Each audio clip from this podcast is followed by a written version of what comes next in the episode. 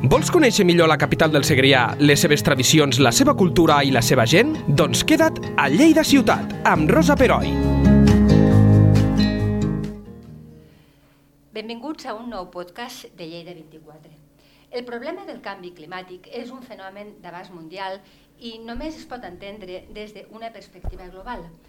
La comunitat científica ja fa temps que alerta sobre la urgència de la situació i que cal adoptar mesures de manera ràpida.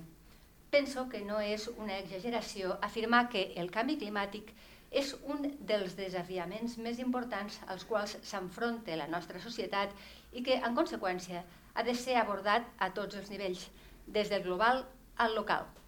Per parlar d'aquest tema, d'altra banda tan complex, Tenim avui amb nosaltres la doctora Lluïsa Cabeza.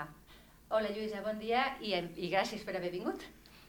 Bon la... dia, moltes gràcies a vosaltres. Eh, és un plaer. La doctora és enginyera industrial i catedràtica de la UDL, de la Universitat de Lleida, i dirigeix el Centre de Recerca Inspires, que és l'Institut Politècnic d'Innovació i Recerca en Sostenibilitat. Va bé, oi? Sí, molt bé. Fantàstic. Eh, tu, Lluïsa, vas créixer primer, permet-me un parell de preguntes una mica més de caire personal, i llavors a, abordem la, la temàtica. Eh? Tu vas créixer, vas formar a Barcelona, però fa molts anys que vius i treballes a Lleida. Com va anar aquesta, aquesta vinguda cap aquí?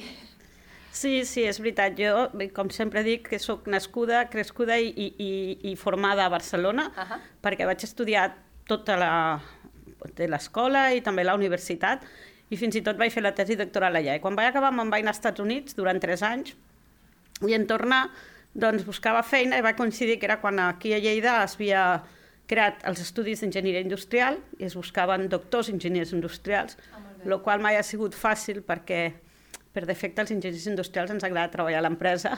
Cert, és veritat això que dius.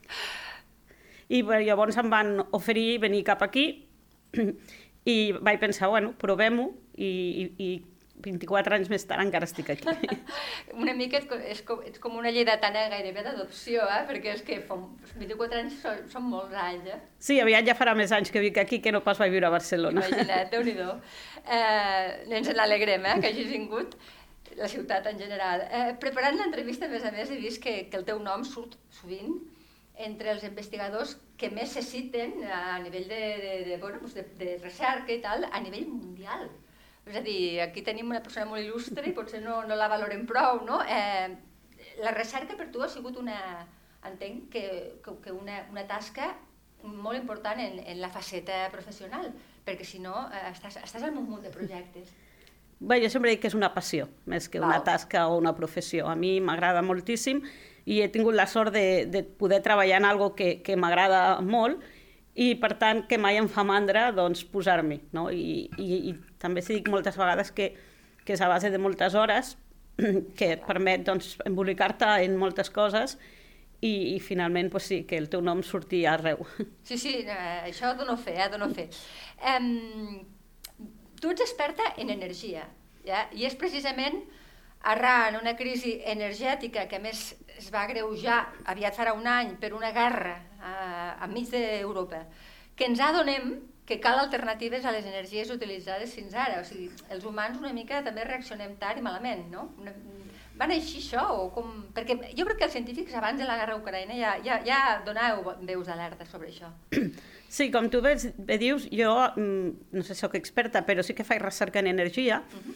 i, i fa uns anys eh, vaig tenir el, el plaer i l'honor de, de que em demanessin de també a, a contribuir amb aquests informes que fan el panell intercomunitari del canvi climàtic, sí, no? i que per això en parlarem, en sí. parlarem més endavant. Uh -huh. I per això doncs, també conec una mica el canvi climàtic. I, i, i tota...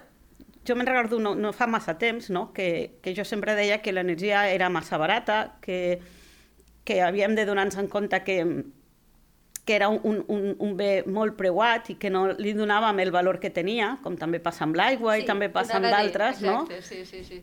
I, I tothom me mirava així com una mica de, de com si estigués boja, no? I també de... I jo crec que la humanitat, més que això, és que eh, en el fons, pues, no, no sé, som una mica a vegades ingenus, no? I no volem veure la, les realitats que venen.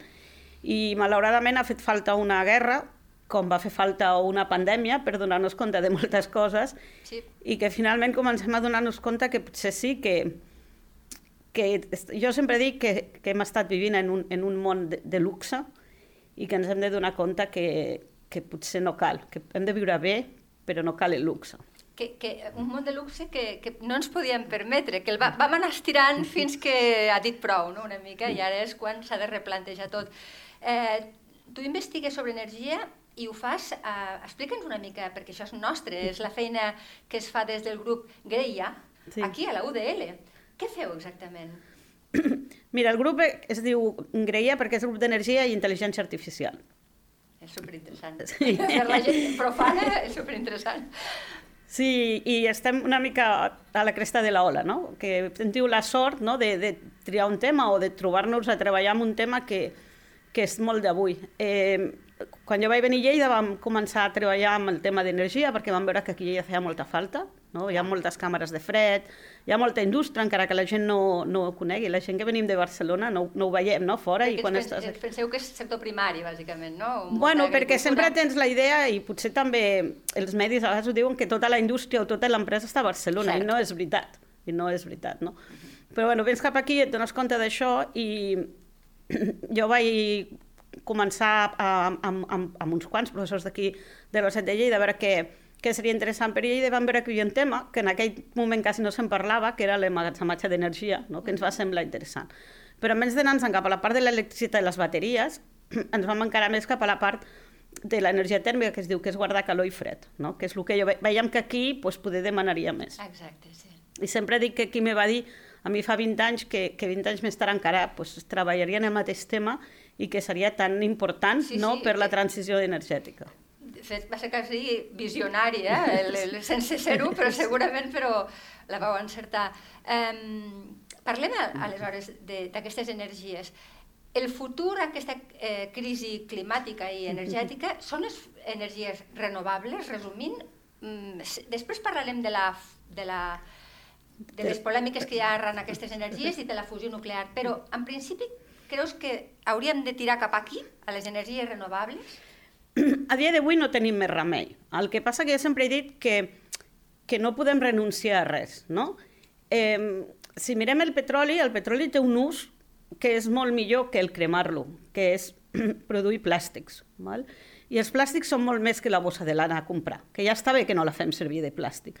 Però si mirem al voltant nostre, el plàstic és arreu. I gràcies a que tenim aquest material, també les coses s'han embaratit molt. Cert. No? I també dic que si no el tinguéssim, eh, tindríem problemes d'altres tipus, no? perquè es parla molt de la fusta, però si tot el que tenim amb els edificis, els mobles, tot ho fem només de fusta, no hi ha prou arbres al món per fer això, no? I de fet ja hem desertitzat prou el planeta com perquè ho continuem fent. Llavors, potser que utilitzem els recursos de la millor manera possible, no? Que una part del petroli s'hagi de cremar potser no és mala idea, però no tot i a saco com estem fent fins ara. Val?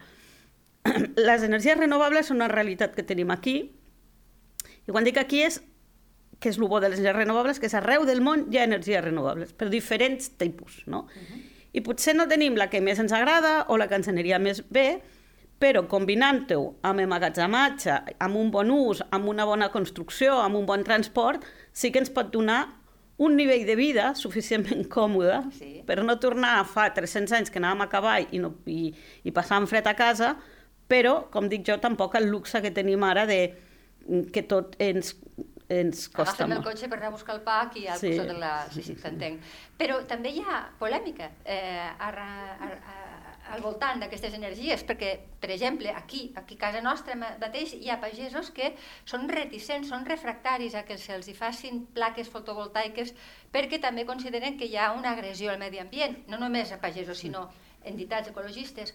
És a dir, que no és tan fàcil. No, és que no és gens fàcil, però és que jo crec que ho haurien de ser, fan bé els pagesos, sí, perquè també necessitem menjar, és que aquesta és l'altra, no? Clar, clar. Llavors, el problema també està en com tot, com es fa i com, com s'utilitza, val?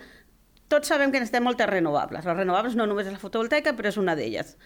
Eh, però hi ha molts llocs on podem posar fotovoltaica que no cal que sigui als terrenys dels pagesos. Val? Eh, els edificis, tots els edificis a dalt hi ha teulades que s'han de posar. Cert. Jo he sentit països que estan començant a posar renovables a les mitjanes de les carreteres i les autopistes. Ho vaig veure, això, em va cridar molt l'atenció. Eh, si Clar, tu- perquè són terrenys morts. Exacte, no i aquí és el que s'hauria d'anar, no?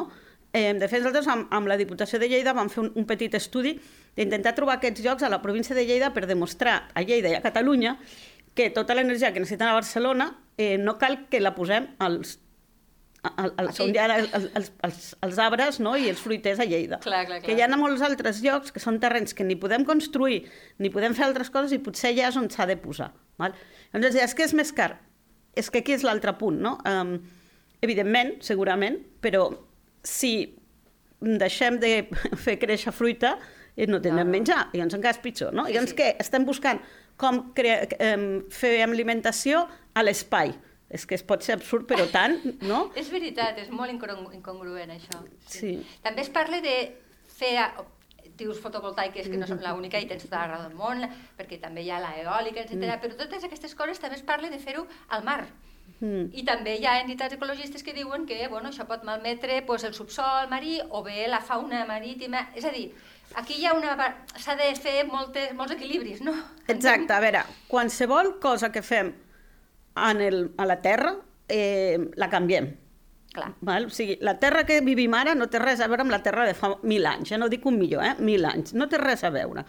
Per exemple, és el que es diu ara, que jo quan era petita no ho estudiava, però a, l'edat mitja es va desforestar tota Europa. A Europa hi havia molts, molts, molts boscos i ara no n'hi ha, perquè la gent pues, va començar a haver-hi més quantitat de gent i per escalfar-se i per cuinar van començar a tallar arbres, no? sense ser conscients de que estan fent això de la deforestació, Clar, que ara en ho, veiem, moment, clar. ho veiem tan clar. Clar, clar, val? clar. Àfrica està deforestada absolutament, Ah. val? i malauradament encara és pitjor perquè a més no han desenvolupat altres alternatives com hem fet aquí. No?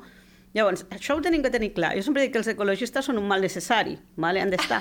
Però també hem de poder entendre que, que, que no podem tornar a anar a viure com fa mil anys i per tant hem d'arribar a un equilibri com bé estem dient.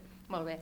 I ara sí, la fusió nuclear, que se'n parla ara no fa gaire, que, que, com, com la valores? Eh, Creus que és una bona alternativa de futur o estan les beceroles? Com ho veus? El problema per mi, per mi és que està a les beceroles. O sigui, és una alternativa de futur, no sé si serà la única, val? però realment sí, s'aconsegueix fer el que els científics que s'hi dediquen, eh, que a mi me queda lluny, eh, ho fessin, seria una gran solució. Però el problema és que, és que estem a les beceroles i que s'han invertit molts i molts i molts i molts diners amb aquesta tecnologia i tampoc s'ha fet tant progrés, no? I potser, i això és un parer personal, part d'aquests diners s'haguessin invertit en renovables i en fer pues, en que evolucionin més, en que tinguessin més eficiència, eh, perquè, per exemple, la fotovoltaica a tothom li agrada molt, però la fotovoltaica té una eficiència molt baixa encara, no? Sí. pues aconseguiríem eh, algo més immediat. No? Jo no dic que es deixi de fer recerca en fusió, s'ha de fer, però tornem a estar a lo dels equilibris. No? I, clar, i també saber qui, la urgència, perquè clar, mm. si, si eh, la fusió d'aquí un temps, però és que calen ja eh, solucions mm, més, més properes, Sí. eh, perquè el, el, és que a més la- l'emergència climàtica ja l'estem percebent a nivell personal. Abans, fa uns anys els científics en parlàveu, però és que ara amb la calor que van passar aquest estiu i bueno, als Estats Units me sembla que van, van passar un, una onada de fred brutal, vull dir, ja és tan palpable que, que, que la urgència ha arribat a les cases, no? Mm, hem fet una mica tard, hem badat, i és el que tu dius, bueno, perquè co- costa una mica no? d'enfrontar-se, de, de, de dir que el futur és, és molt acomodatici, pensar, bueno, jo mm, gaudeixo del benestar que tinc ara i quan m'hi trobi m'hi trobaré. Però com a experta tu creus que, que encara hi som a temps? O sigui, envies un missatge optimista en aquest sentit, és a dir, si ens posem les piles, es pot revertir aquesta situació, es pot arreglar? Jo crec que encara hi som a temps. Jo no sé si el revertirem al 100%, però encara som a temps d'almenys evitar la, el que seria la catàstrofe total, que jo no sóc catastrofista, eh? Ja. Però, uh, però el que tinc clar és que no, no podem continuar tal com estem ara, no? I, I això és un canvi que es necessita a tots els nivells i és un dels grans problemes que té aquest problema. Val? Uh -huh. Hem de canviar nosaltres a nivell individual, han de, han de canviar les empreses, han de canviar els polítics, o sigui, s'han de canviar a tots els nivells. I com dèiem abans, són canvis que, que incomoden a la gent. Val? A casa pues, ens molesta pensar que a partir d'ara pues, la calefacció realment, en vez de cost- costar-nos doncs 300 euros l'any ens costarà 1.000 euros l'any. Val?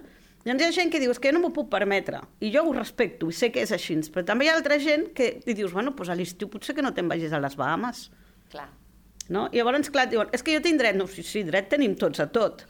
Però també la Terra té dret i, per, i també els nostres fills i els nostres nets tenen dret a, a rebre un món una mica millor el que tenim. No? El mateix els polítics. Els polítics han de prendre decisions que, com que no agraden, eh, poder perdre en vots. No? Eh, pues, pues, bueno, és que si tu ets polític pren, prens una, una responsabilitat i si l'única responsabilitat que tens és aconseguir quatre anys més, no anem bé, no? I llavors, com que toca tants punts, mal, és difícil. Però, clar, mmm, com dius tu, ens estem trobant en tots els nivells. Estem trobant amb que és una realitat. No només hi ha més fred i hi ha més calor, sinó que ara ja els agricultors ens està dient que, que la terra no creix com creixien abans, que tenen que canviar els cultius.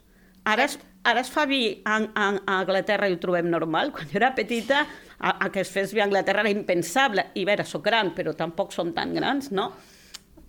Per tant, això és una realitat. L'altra realitat és això que estem dient, que el preu de l'energia ha pujat molt. Tots ens pensem que és per la guerra d'Ucrània, que ho és, però no només és per això. I l'energia jo crec que no tornarà als preus d'abans de la guerra. Val? I llavors, doncs és això, ens hem d'acostumar a que podem de tornar a triar en què puc gastar els diners que tinc, no?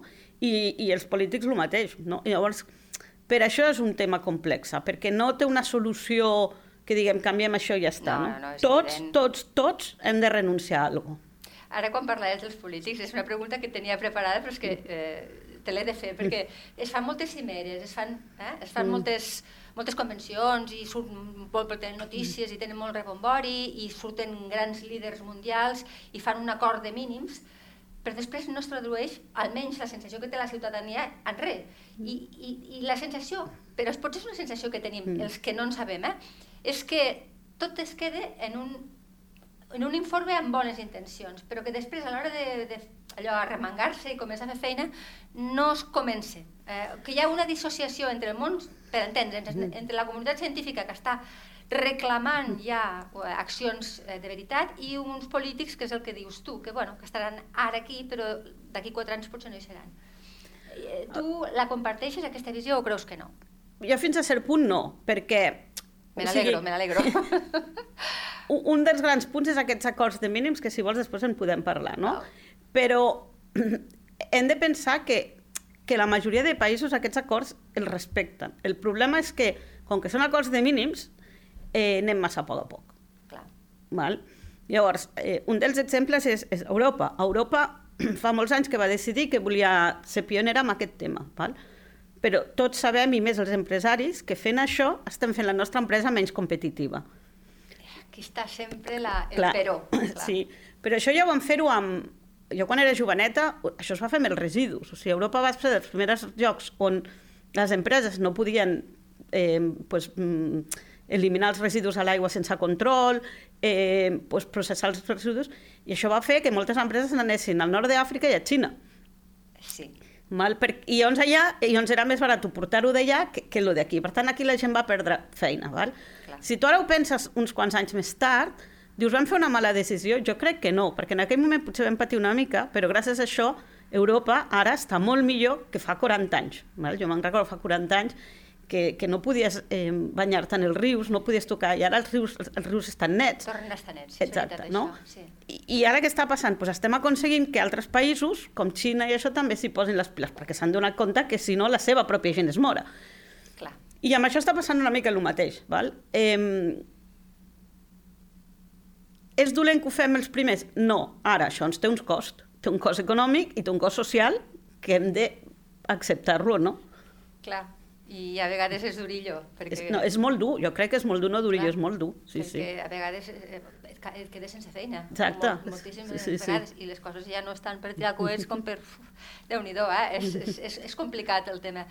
Um, abans comentaves el tema de la pandèmia i és cert que també fa reflexionar sobre la naturalesa humana, no? perquè la Covid d'alguna manera va, va evidenciar que reduir consums, reduir, per exemple, ara em posaré amb, amb, amb algú i algú dirà, aquesta noia que diu, però viatges poc útils, amb avió, o sigui, anar amb una economia més de subsistència i mm. més d'anar passant, eh, va fer que el planeta reviscolés. Mm. O sigui, va ser una mica de dir, veieu, si fem això, que no és tan difícil, simplement és ser una mica més auster, eh, el món, el, el, el globus terràqui ens ho agraeix, no? I, però va, va caldre que vingués una pandèmia que ningú esperava. O sigui, també és una reflexió una mica de trista, no? de dir, ostres, és que anem a base d'avisos perillosos. Bueno, jo, jo és el que deia abans, de, que també sé que, que la gent no li agrada no? quan ho dic, però és el, jo també tinc dret a. Jo ja, crec que tots clar, tenim clar. dret a fins que les nostres accions eh, poden eh, eh, tenir conseqüències al meu company. De la mateixa manera que jo no vull que el meu company, company dic el veí del costat, sí, sí, sí. eh, faci coses que, que, que a mi me, me, me, me convoquin negativament. Val? Llavors, lo de viatjar és un clar exemple. Eh? Eh, fa uns anys doncs, viatjar era un luxe que només ho podien fer uns pocs. tant. Ens pot agradar o no ens pot agradar, però la realitat és que no tots podem ser rics, no? I no tots tenim la sort d'haver nascut rics. La gran diferència, crec jo, d'avui dia respecte a fa uns anys és que fa uns anys naixies ric i eres ric, però si naixies pobre, poques possibilitats tenies d'arribar ric. Avui dia, amb l'educació i amb el món que tenim, eh, si tu treballes molt, no si t'esperes a que vingui, pots tenir un millor nivell de vida de lo que potser et pensaves. Això no vol dir ser ric, per tenir un millor... Però clar, això vol dir que jo cada estiu tinc que fer el gran viatge a les Bahamas, sí. amb tota la família durant un mes jo hi ha estius que no viatjo i la gent me diu, Lluïsa, de veritat que no vas enlloc? I jo penso, home, no és que no vagi enlloc. Mm, per mi estar a casa i disfrutar de la família... També són unes bones vacances. Eh? Bueno, per mi són vacances, no? No sí, necessito un enlloc. I, i, i, I després me diran, no, és que tu ja viatges molt per la feina. Sí, però jo quan viatjo molt per la feina no vaig a la platja, no vaig clar, a esquiar, clar. no? Eh, és un altre tipus de, de, de viatge que, que no és el de, el de, que no te substitueix el que podríem dir de, de plaer de l'estiu, no? Està claríssim. I llavors per això és el que jo dic, que tots tenim dret a tot fins que hem de veure que, que estem tirant massa no, del fil i que, i que si hi ha un, és com el de la roba, si necessites quatre jaquetes, potser en tres pots passar, no?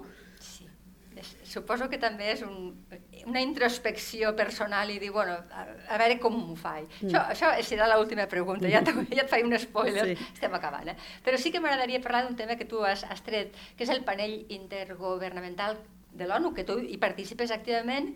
Són discussions a veure, IPCC, no sé a quin acrònim... És això, Intergovernmental Panel of Climate Change. D'acord, mira, vale. t'havia caigut sí. amb això. I és sobre el canvi climàtic. I a més tu t'ocupes sobretot, però m'imagino que d'altres coses, però de la importància dels edificis, perquè els edificis siguin més eficients, perquè també aquí malbadat té molta energia, tinc entès. Em pots explicar una mica? Sí, mira, el, el, el, el IPCC, li direm així que és més fàcil, vale.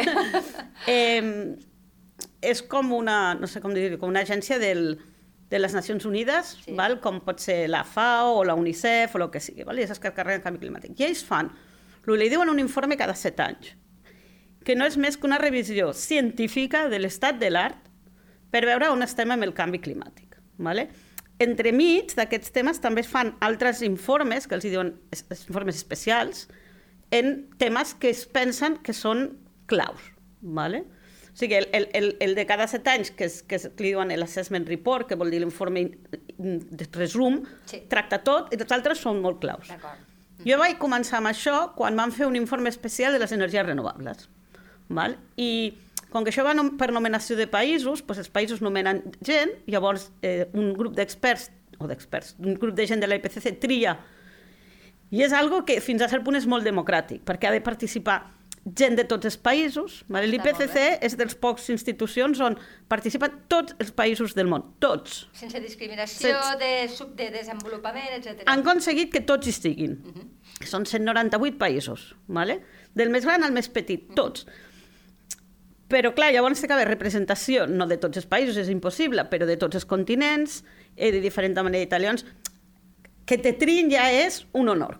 Ja val? m'imagino Llavors, a mi vaig tenir la sort que me van triar i me van posar el capítol d'energia solar, perquè aquí me nivell solar... El, el, val? Clar. A, a, a representació de l'estat espanyol, entenc?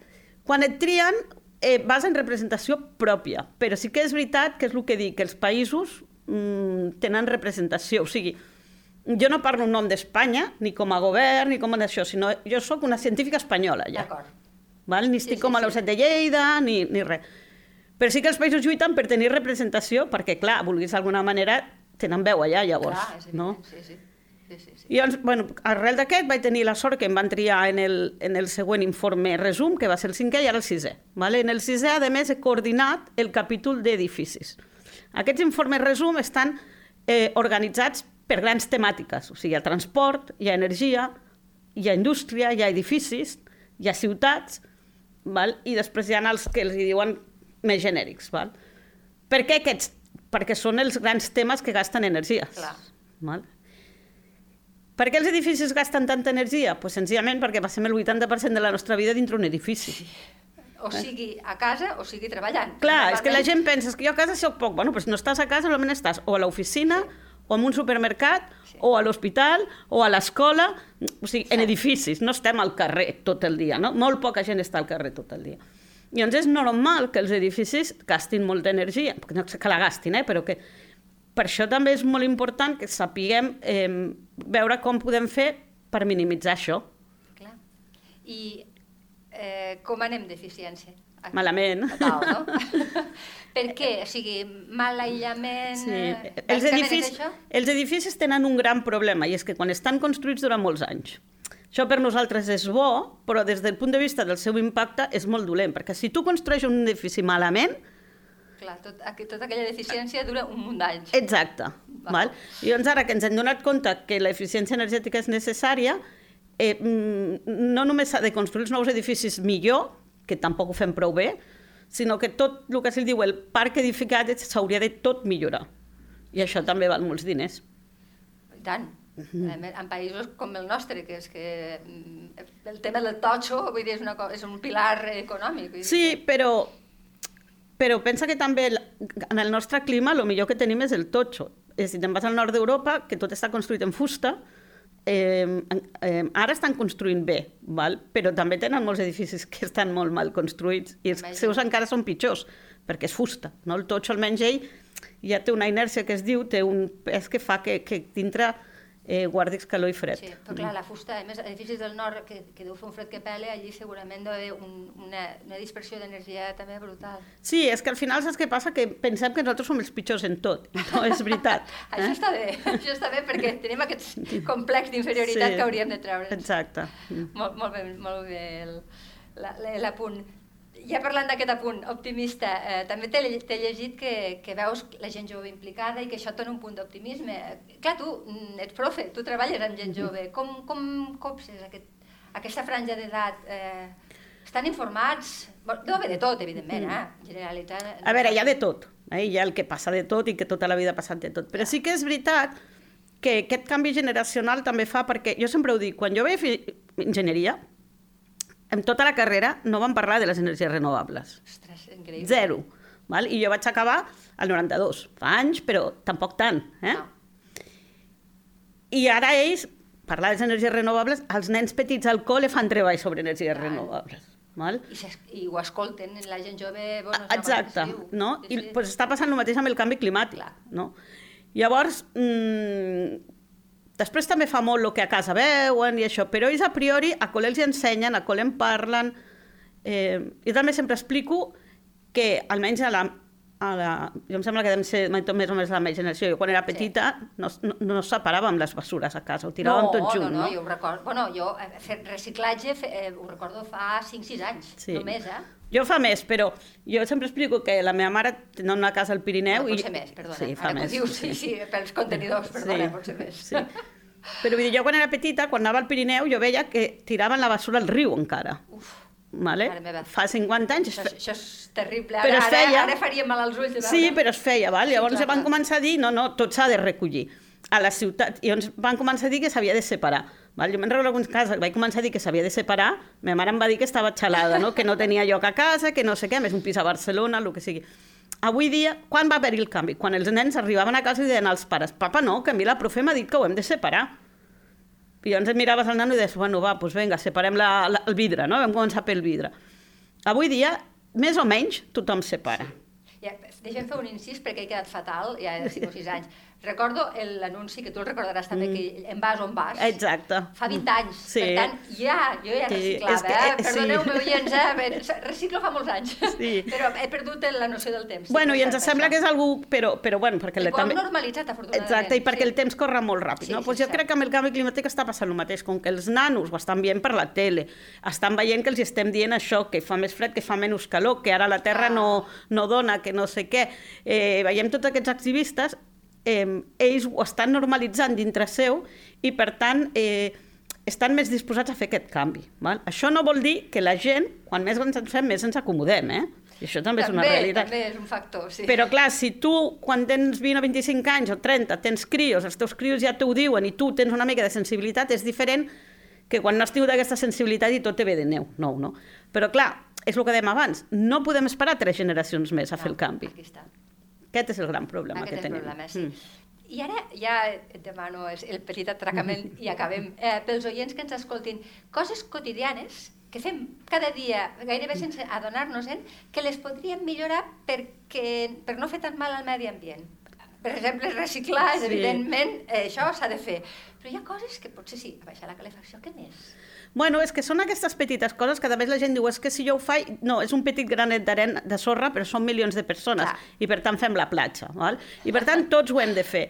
Eh, per exemple, a casa, jo sempre ho dic, eh, s'ha de ventilar, però ventilar 10 minuts, no allò que fèiem abans, que obríem les finestres durant dues hores, sobretot si tenim la calefacció engegada, vale? o l'aire condicionat engegat, perquè hi ha gent que a l'hivern tanca les finestres, però a l'estiu obren totes les finestres, després tenen l'aire condicionat posat. Això és, és absurd. Les finestres haurien de tancar bé. Ah, sí, els bons tancaments, és veritat. Vale? Llavors, eh, això també és una reivindicació que jo poso sempre als governs, que no hi ha prou que només donin diners per finançar o ajudar-te a canviar la caldera, però no per ajudar a canviar les finestres, perquè les finestres és un punt de pèrdues de calor Uf, immens. Val? Mm, després, el de la calefacció. Sembla una tonteria, però jo sempre ho dic, quan, eh, no cal anar amb màniga curta a l'hivern per casa, no hauríem d'anar amb màniga curta a l'hivern a casa, hem d'anar amb un jerseet còmode i prim, val? i ens pots posar la calefacció a 18-19 graus, no cal posar-la a 21. I a l'estiu igual, o sigui, el que és absurd és que jo a l'estiu a casa m'hagi de posar una jaqueta. Sí. Bueno, per, a casa i, per exemple, mm, havia fer un, un exemple que tots coneixem, mm. vas per l'eix comercial de Lleida, mm. en plena calor de mm. l'agost, entres en una botiga i et mors de fred. Mors de fred. Sí. És a dir, a part de que és dolent per la salut, mm -hmm. perquè agafes angines, sí. agafes de tot, però és que a més a més eh, la quantitat d'energia que es deu allà malbaratar és immensa i això ho fan moltíssimes botigues. Però ho fan els autobusos, sí Eh, o sigui, aquest any van fer aquesta mesura al govern que havien de baixar el nivell de les, dels, dels aires acondicionats i els autobusos estaven exempts. Per què? O sigui, jo aquí no l'agafo tant, a Barcelona fa molt l'autobús, la fas a les 6 del matí, mories de fred i li deies al conductor, home, parete, no, perquè al migdia fa molta calor. Doncs pues enxufa l'aire condicionat, que és un botó que tens aquí, sí. al migdia. Val? Després, el tema del cotxe. O sigui, hauríem d'exigir que les nostres ciutats tinguessin més transport públic, els carrers bicis estan molt bé, però hi ha molta gent que no volem anar amb bici ni podem anar amb bici. Mm, sí, I ens fan falta més transports públics perquè puguem anar sense cotxe. Caminar sempre està bé, val? però eh, a ciutat, Lleida, per exemple, és molt assumible amb, amb caminant, però hi ha altres ciutats que no cal. Barcelona, per exemple, no. Exacte. Eh, el tema del compartir el cotxe. O sigui, moltes sí. vegades no, anem a treballar i tu saps que el teu veí està anant a treballar i, i aneu amb dos cotxes separats. Home, eh, compartim el cotxe i anem junts, no? Totes aquestes petites coses fan una gran diferència i això és el que hem de fer. Molt bé. I, per, i ara se m'acaba de fer una pregunta, si no, si no te la faig no puc acabar l'entrevista. El cotxe elèctric, hi ha una certa polèmica, perquè sí, en principi no, no fa anar ni gasoli, ni gasoil ni, ga, ni gasolina, però diuen que tots els components necessaris per construir-lo també són molt contaminants. Quina opinió tens sobre això? Bueno, és la veritat. El cotxe elèctric està passant ara el que li va passar a la fotovoltaica fa 20 anys. La fotovoltaica, quan va començar, l'energia que produïa una placa no compensava la que havíem gastat per fer aquesta placa. Ostres, Val? Clar, això no es deia. Però tampoc s'havia de dir per què. Pues perquè gràcies a això s'ha invertit més en recerca i això i ara aquest, això no és al revés. Tot i així encara gastem molta energia per produir-los. Eh? I amb el, amb el cotxe elèctric està passant una mica el mateix. Mm, jo fa, fa 20, no, però 15, no, podia fa 20 anys que vaig en cotxe elèctric. Ah, fas en cotxe elèctric? Sí, no, elèctric, híbrid, híbrid perdó. Val, híbrid, és que híbrid, dir, vale? sí. Jo feia amb, amb cotxe híbrid. 20 anys? 20 per anys. va ser pionera, perquè Sí. fa 20 anys ningú anava en Sí, cotxe híbrid. i a més el que dic, jo m'ho vaig poder permetre, perquè en aquells moments un cotxe híbrid valia molts més diners Sí, que un normal. Sí, sí. I encara són més cars. Sí, però ara, ara a veure, són més cars de compra, però si tu comptes la gasolina i el manteniment és més barat que un cotxe normal. Val? El que passa que de compra és una mica més car, però si tu pagues al mes i comptes la gasolina que no, que no gastes i el manteniment que és menys, perquè... El manteniment és, és menys, no sabia això jo. Sí, perquè el motor, eh, de, el, el motor mecànic és més petit Ah, i per tant i l'elèctric no té manteniment. Jo quan tenia el, el cotxe normal feia manteniment cada 10.000 quilòmetres i ara faig cada 15.000 quilòmetres. Ah, val? I, I és més barat, a més. Per tant, si tu comptes és aquestes coses... eh? Clar, si comptes aquestes coses, avui dia un cotxe híbrid no és més car que un altre. Els elèctrics, sí. Però tenen aquest problema de les bateries, Clar. val? Però eh, hem d'anar cap aquí? Sí. Però jo també... Que, optimitzar que aquesta construcció sigui... Exacte, hem d'aconseguir... El problema són les bateries, eh? Clar. És això. I després l'altre problema del cotxe elèctric és que no té sentit si l'electricitat que gastem no és renovable. Clar. Per sort a Espanya amb això anem bastant bé, eh?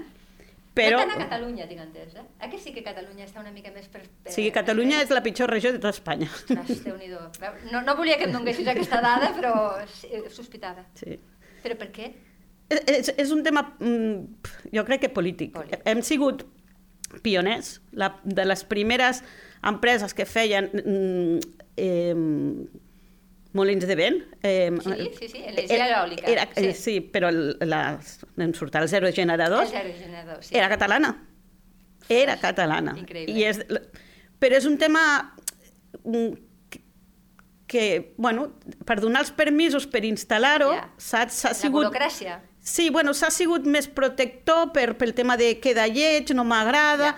no sé, i, i s'ha protegit més per l'opinió pública en contra que per l'opinió pública a favor, i ens hem quedat enrere. Ai. Però bueno, mm, tenim lloc per recórrer i és el que hauríem de fer, no? posant-se les piles i tirar endavant. Que això no vol dir invair la horta de Lleida de No, fotovoltaica. no, t'entenc perfectament, però està clar. Eh, em quedo amb el missatge positiu, perquè sí, eh, el tema és espinós i difícil i, i, i urgent, però tu sempre tens un però de que eh, tenim aquesta possibilitat i t'agraeixo que hagis vingut a explicar-nos-ho aquí també. Gràcies, Lluïsa, i quan, torn, quan vulguis torna, de veritat, un plaer. Gràcies a vosaltres. Lleida Ciutat, amb Rosa Peroi, cada dos dijous a lleida24.cat.